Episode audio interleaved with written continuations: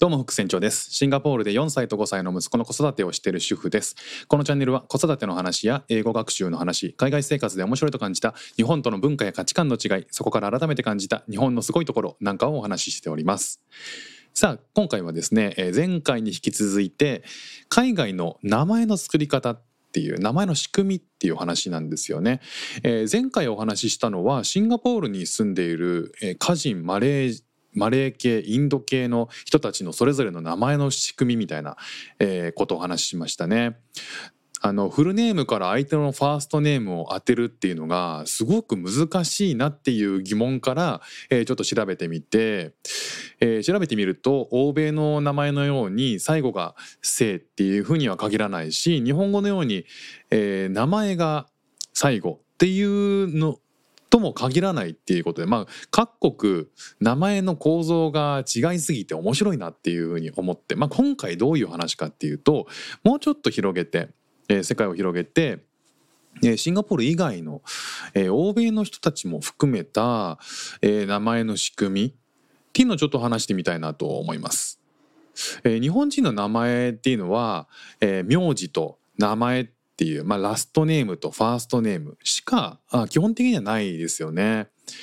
でところが外国の方っていうのは、えー名前にファーストネームとラストネームそれに加えてミドルネームがあることもあるんですよね。えーミドルネームっていうのはあのま中には聞いたことがある方もいらっしゃると思うんですけど、えー名前名字と名前の間にもう一つ入るんですよね。でさらにこのファーストネームとかラストネームの言い方っていうのも、えーギビンネームとかファミリーネームとかねクリスチャンネームとかいろいろ言い方があるらしいんですよね。で外国のこのファーストネームラストネームミドルネームについてそれぞれどんな呼び方があってどんな役割があるのか、えーファーストネームの国ごとの付け方の違いなんかを、えーおはちょっと調べたのでお話ししたいなと思います。まずですねファーストネームとは何なのかっていうどういう位置づけなのかっていうことなんですけど、えーファーストネームはもともと家族の中で個人を特定するために使われていた名前でしたが、えー現在は親しい人の間での呼び名として普通にまあ使われる場合がほとんどです。ファーストネームの由来っていうのは様々なんですけど最近だと映画とか歌とかのポップカルチャーに関する名前をつける人が多くて注目を浴びてるらしいんですよね。でこれは親によって与えられるっていう名前なのでファーストネーム自体はファーストネームではなくてギビンギブンネームっていうふうに呼ばれること要は受ける授かる名前っていう意味でギビンネームって呼ばれることもあるらしいです。でパスポートとか正式な書類にはファーストネームじゃなくてそのギビンネームっていうのが書いてあるっていうことがほとんどらしいんですよね。まあこれ国によるでしょうけどね。でギビンネーム以外にもファーネームとかクリスチャンネームっていうふうに呼ばれることもあるらしいんですよ。で今度はラストネームは何かていうことなんですけどラストネームっていうのはつまり名字ですよね。家族を特定するための名前なんですけど家族の名前なので英語ではファミリーネームって呼ばれることもありますね。でラストネームこれ名字に関しては家族の職業とか住んでいる場所によって付けられたものっていうのが多いらしいんですよ。まあ、これ日本も同じ日本も同じっていうか古く遡っていくとどこに住んでいたとかっていうふうに由来されてる名字もあるしどんな職業に就いていたかっていうことで付けられたえ名字もありますもんね。まあ、こういったところは日本も海外に共通なんだなというふうに思いましたね。で世代によってもあ世代にわたってずっと同じものが使われていくこれが、え一般的なのがラストネームですね。じゃあミドルネームって何かっていうことなんですよ。これね僕日本にいた時もたまに、えーミドルネームがついている人と会ったことがあって、えーまあ、ミドルネームがついている人に関してはそのミドルネームで呼ばれるっていうことが多いんですよね。でただ名刺にねそのミドルネーム書いてあるんですけどこの本名とあ本名じゃないや名字と名前はもうもろ漢字なんですよ。で日本語の名前なんですよ日本人なんでねなんですけど間にカタカナのミドルネームが入ってるっていう。なんかダニーとかね。なんか入ってるんですよ。これすごい不思議などどういう経緯でついたのかなとかねあの思いながら、まあ、自分にはだいぶ縁のない世界だなっていうふうに思ったんですけどミドルネームねこれ、えー、日本人の名前はまずミドルネームないじゃないですか。でこのミドルネームっていうのはその名の通り名前と名前、えー、名字と名前の間にのミドルにある名前だからミドルネームなんですけどこれミドルネームっていう呼び方をするのはどうやらアメリカだけらしいんですよね。でヨーロッパとかオーストラリアとかではセカンドネームとかサードネームっていう呼び方をするらしいんですよね。でミドルネームっていうのは名前と同じく生まれた時に親から付けられるらしいんですよだからこれ考えると日本人でそれついてるってことはええっと生まれた時に本名の漢字とえー、名前ね名前の漢字とカタカナのミドルネームを授かったのかっていうとそれ日本におけるそういうその習慣はなんか違うんじゃないかなって気はしないでもないですけどね。まあ、あのその海外においてはミドルネームっていうのは一緒に付けられる、えー、名前とおファーストネームとミドルネームは一緒に生まれた時に付けられるらしいんですよ。でこれ驚いたのは家族によっては1つに限らず2つとか3つとかミドルネームを付けるらしい場合もあるらしいんですよね。外国だとこのもう一つの名前っていう感覚らしいんですね。でこれ面白いんですけど外国だと親の名前をそのまま子供につけることがあったらしいんですよ。これも歴史に遡歴史を遡っても同じようなことがえー、よくあって家族の中で個人を特定するためにミドルネームをつけていた。まあ、つまりその親の名前を子供にそのまま名前としてつける、えー、ファーストネームが同じファミリーネームも同じっていう状況が、まあ、よくあってで家族の中でその個人を特定するためにミドルネームをつけていたっていうことらしいんですよね。すごい不思議ですよね。ファーストネームじゃ変えればいいのにとか思うんですけどうそういうことではないんでしょうね。で今では現在ではそういった必要性がなくても子供にミドルネームをつけるっていうのが、えー、アメリカでは主流らしいんですよ。でこの英語の英語のファーストネームと日本人名の違いってどんなところにあるかっていうことなんですけどファーストネームはギビングネームと言われることがある通り親によって与えられる名前なんですね。で子供にどんな名前を付けるかっていうのは、どの国の親でもまあ同じように、まあ、日本人も同じように悩むところじゃないですか。で日本だと近年ねこうキラキラネームが流行ったりとかバラエティに富んだ名前とかね増えてきましたよね。えー、なんかこう漢字でこれどう読むの？みたいな、えー、名前もあるしいろいろね考えて考えてクリエイティビティを発揮した、えー、結果子供につけられた名前っていうのがちょっと人から読めないなとかっていうこともいうこともあったりするわけなんですけど。外国人にとってのファーストネームと日本人我々日本人にどんな違いが付け方の違いがあるのかなっていうことなんですけども外国人のああえっ、ー、と日本人の名前の特徴っていうのはもう皆さんご存知の通り漢字を使うっていうことですよね。日本人は名前を決める時に漢字のバランスとか画角を重視して漢字一つ一つの意味も結構大事にすると思うんですよ。実際僕もそうだったんですけど例えば女の子には、えー、可愛くて素敵あの素敵な漢字を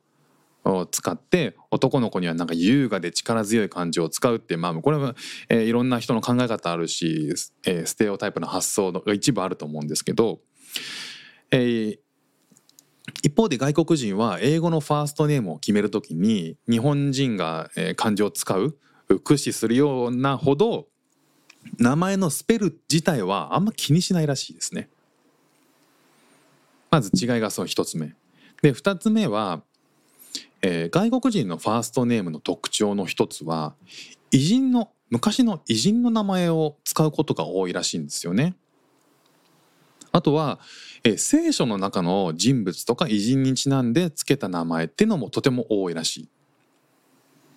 そしてえ美しい言葉とか力強い言葉っていうのを言葉をそのまま名前に当ててしまうっていう場合もよくあるらしいんですよ。日本人の名前でも偉人の名前とか言葉をそのまま、え使うっていうのは見たことあると思うんですけど、えー、こういったこの外国のそういう付け方ほどその偉人の名前とか言葉を丸々使うってことはそんな多くないですよね。じゃあ実際各国のファーストネームの付け方ってどんな感じなのっていうのをちょっと調べたので、えー、それを紹介したいと思うんですけど英語圏とか英語圏などのキリスト教圏においては主に聖書由来の人物の名前を使うって先ほどご説明したんですけどそれ圧倒的に多いらしい。で1,000年以上バリエーションがだから変わんないらしいんですよ。もうずっとこう限られたバリエーションの中から、これにしようかなあれにしようかなっていうふうに決めていくらしいんですよね。あと日本だと、えー、そういう最近だとユニセックスな名前っていうんですかね。えーと、男の子だけど女の子っぽいなんかこうあの可愛い名前っていうのかな？そういうのもつけたり逆もありますよね。だこれドイツに目を向けてみると命名法っていう法律があって、えー、ドイツの国民にとってはドイツ人としての名前のファーストネームがあることドイツ人だと分かるっていうことですよね。であとは男性女性の名前としてはっきりしていることそして一般的によく浸透している名前であることっていうのがこの法法律のとして条件としてあるらしいんですよ。だからこれは、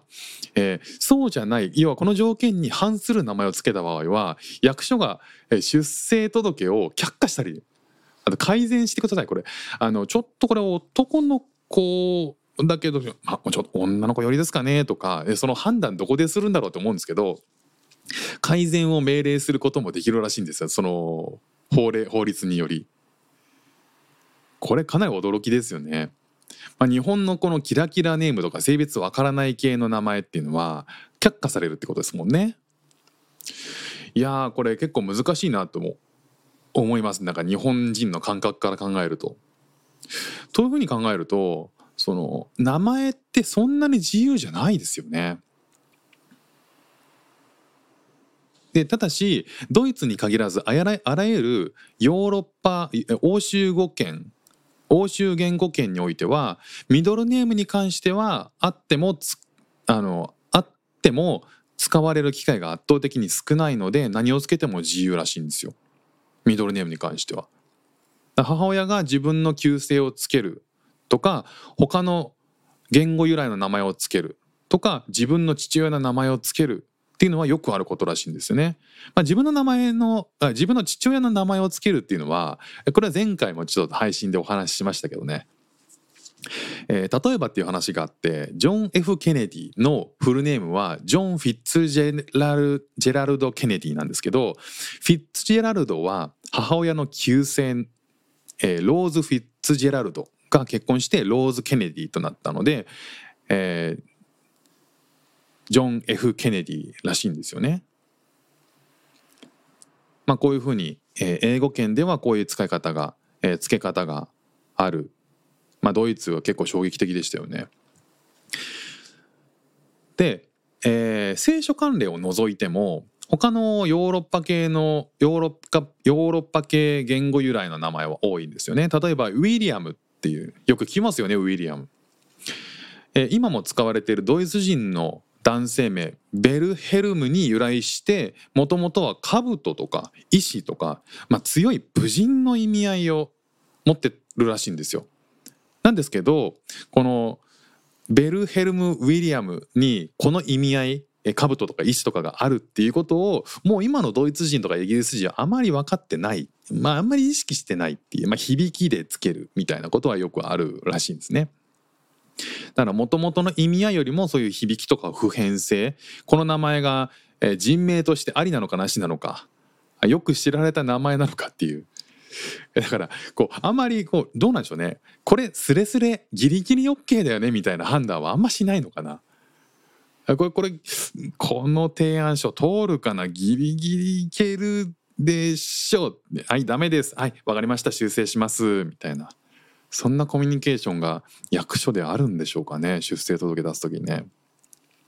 で外来語由来のな英語の人名といえば例えばあの古代ローマの一族の名前であるユリウスが英語発音になった男性名でジュリアスこれ男性名としてジュリアスっていうんですけどジュリアこれ女性の場合は最後に A が A で終わる場合は大体女性名らしいんですよね。だまあ日本でいうこれって〇〇子とか〇〇みとか何何々かとかなんかそういうことなのかなどっかと同じような役割だと思うんですけど最後に A が終わると女性名らしいんですね。